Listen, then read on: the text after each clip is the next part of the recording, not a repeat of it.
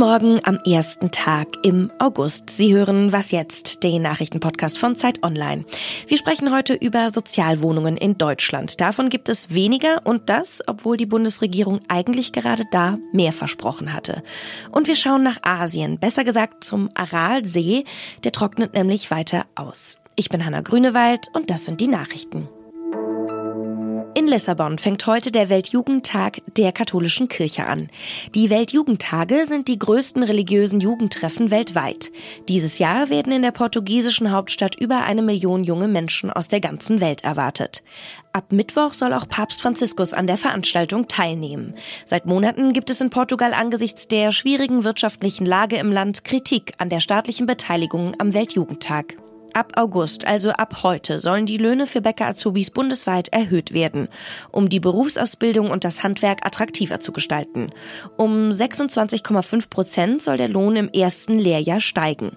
Ab Januar 2025 soll der Lohn dann noch einmal im ersten und dritten Lehrjahr erhöht werden.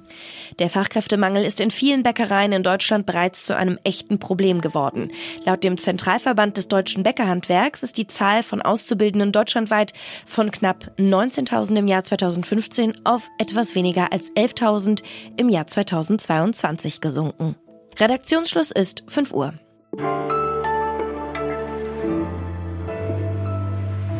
100.000 neue Sozialwohnungen hatte die Ampelregierung angepeilt. Seit gestern ist klar, das sind Luftschlösser. Denn die Zahl der Wohnungen für Niedrigverdienende ist im vergangenen Jahr wieder gesunken. Neu gebaut wurden nur 22.545 Sozialwohnungen laut Bundesregierung. Die hatte auf eine Frage der Bundestagsfraktion der Linken geantwortet. Warum es seit Jahren nicht mehr Sozialwohnungen werden, das weiß Zacharias Zacharakis. Er ist Wirtschaftsredakteur bei Zeit Online. Hallo Zacharias. Zacharias. Hallo Hanna. Warum werden denn nicht mehr neue Sozialwohnungen gebaut? Ja, das Problem ist eigentlich erstmal, dass nicht nur äh, zu wenig Sozialwohnungen gebaut werden, sondern dass über die vergangenen Jahre und man muss eigentlich sagen über die vergangenen Jahrzehnte sehr viele Wohnungen mit einer, ähm, das nennt man sogenannte Mietpreisbindung, aus eben dieser Bindung herausgefallen sind. Also das heißt, dass private Investoren, also wer auch immer bauen wollte, einen staatlichen Zuschuss erhalten hat, wenn er zugesagt hat, dass er diese Wohnungen im Preis mindert. Das sind dann diese sogenannten Sozialwohnungen. Und diese Bindung, die hält dann aber je nach Bundesland 20, 30 Jahre an. Und danach kann man die Wohnungen wieder ganz normal am Markt vermieten. Und weil jetzt eben diese, dieser Zeitraum vergeht und nicht immer wieder neue Wohnungen gebaut werden, fallen ganz viele aus dieser Bindung raus. In der alten Bundesrepublik zum Beispiel gab es noch vier Millionen Sozialwohnungen. Und jetzt zuletzt, also im Jahr 2020, waren es nur noch 1,1 Millionen. Und das ist eigentlich das Grundproblem bei der Sache. Wird denn eigentlich nur zu wenig gebaut, in Anführungsstrichen, oder brauchen jetzt auch einfach mehr Menschen eine günstigere Wohnung? Ja, es ist natürlich so, dass der Druck auf dem Wohnungsmarkt hoch ist, auch durch den Zuzug, auch durch viele Geflüchtete. Aber in jedem Fall wird im Moment auch zu wenig gebaut. Also die Nachfrage ist hoch und ähm, ob das jetzt normale Wohnungen sind oder Wohnungen mit gebundenen Mietpreis.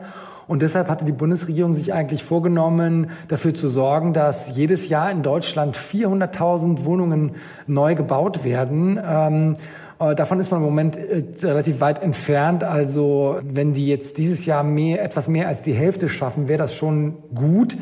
Und das Problem ist, dass die Baukosten einfach äh, sehr hoch sind momentan, dass die Bauzinsen, also die Zinsen für Immobilienkredite, zuletzt sehr stark gestiegen sind, äh, dass weiterhin die Grundstückspreise sehr hoch sind. Und dieses Problem, das kennen eigentlich alle, die sich vielleicht äh, dafür interessieren, eine Wohnung zu kaufen oder ein Haus zu bauen. Und das Problem haben genauso die großen Immobilienentwickler. Und darauf gibt es eigentlich keine richtige Antwort. Und wie könnte man das Problem jetzt lösen? Also was fordern zum Beispiel Verbände oder was fordert auch die Opposition? Ja, es gibt da unterschiedliche Ideen, Konzepte. Was zum Beispiel die Gewerkschaften fordern, ist, dass der Bund selbst Grundstücke ankauft, um sie ja, verbilligt dann an Städte, Kommunen für sozialen Wohnungsbau ähm, abzugeben. Die Linke zum Beispiel fordert ein Sofortprogramm, ein, ein öffentliches Wohnungsbauprogramm und dafür soll ein Sondervermögen mobilisiert werden. Und letztlich geht es darum, dass der Staat viel, viel stärker selbst einsteigt in den öffentlichen Wohnungsbau. Und gibt es auch von der Bundesregierung Pläne, dieses Problem zu lösen? Ja, es gibt einige Ansätze von der Bundesregierung, aber es gibt eben nicht so einen groß angelegten Plan, dass wirklich sehr hohe Summen vom Staat selbst an die Kommunen gehen, um wirklich diese öffentlichen Wohnungsbauprogramme wieder aufzusetzen. Es gibt es die erwähnten 400.000 Wohnungen, die sich die Regierung zum Ziel gesetzt hat. Dafür wurde auch Geld äh, mobilisiert, aber man sieht ja jetzt schon an den eben gestiegenen Preisen, dass, dass, dass diese Ziele nicht erreicht werden. Deswegen gibt es ja große Unzufriedenheit. Ich danke dir ganz herzlich für deine Einschätzung, Zacharias. Danke dir, Hanna.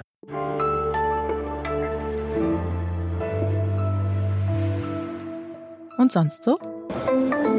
Kennen Sie diese Stimme? Warschauer Straße. Das ist Philippa Jake. Sie hat über 100 Stunden im Studio verbracht, um wirklich alle Haltestellen im BVG-Netz einzusprechen. Oder natürlich solche Hinweise. Übergang zur S-Bahn mit Verbindung zum Flughafen BER. Philippa Jake ist 48 Jahre alt, sie ist eine waschechte Berlinerin und sie ist trans. Und sie wird gerade durch ein TikTok nochmal bekannter. Darin erklärt sie nämlich, dass das Ziel der Berliner Verkehrsbetriebe war, eine Stimme zu finden, die weder als besonders männlich noch als besonders weiblich wahrgenommen wird. In dem TikTok-Video erklärt sie auch, dass sich die BVG deswegen auch für sie entschieden hat. Gut gemacht, finde ich. Zwischen Kasachstan und Usbekistan, da liegt der Aralsee. In den 1960ern war der See so groß, dass man ihn vermutlich problemlos aus dem All erkennen konnte. Der Salzsee war damals so groß wie das Bundesland Bayern und er war der viertgrößte Binnensee der Welt. Das war einmal. Mittlerweile ist der See geschrumpft, ja fast ausgetrocknet und nur noch etwa halb so groß wie Schleswig-Holstein.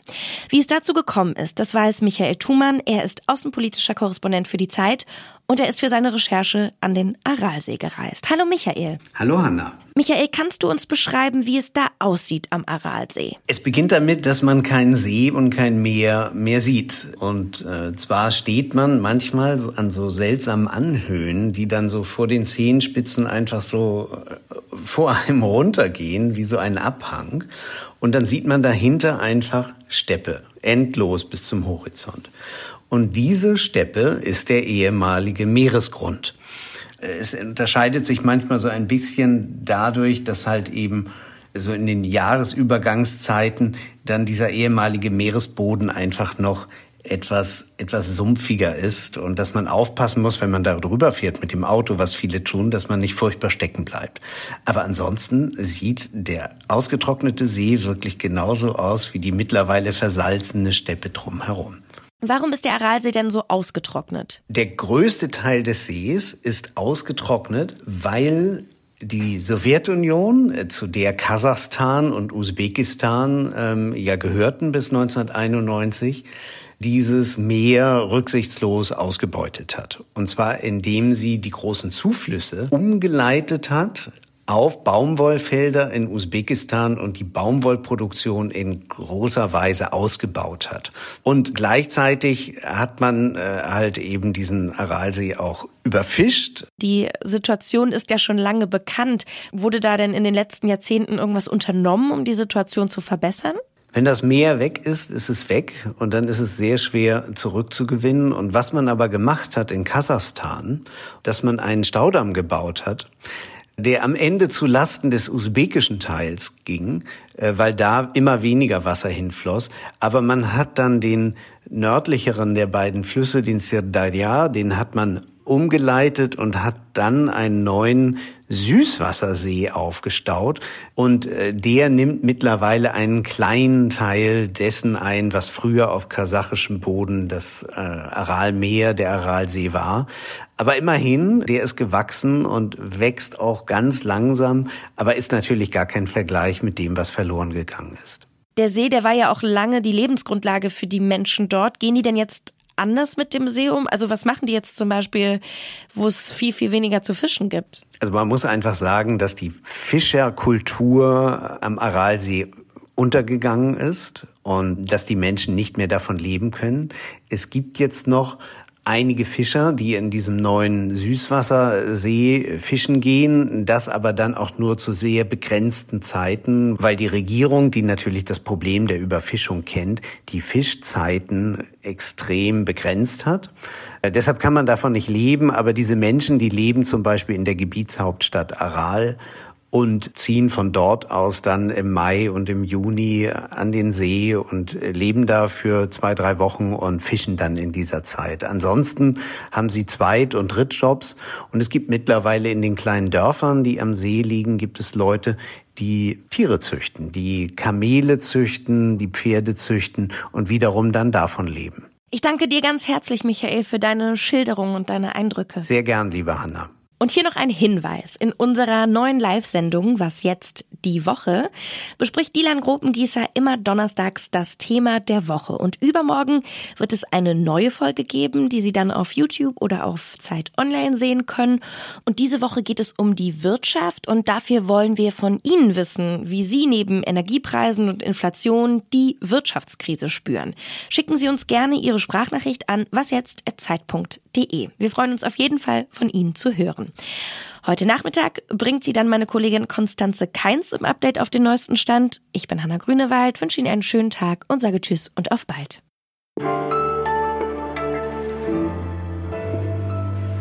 Ich fand auch deine äh, Fotos sehr eindrücklich, wo dieser Mann da sitzt mit den Butterbroten. Oder?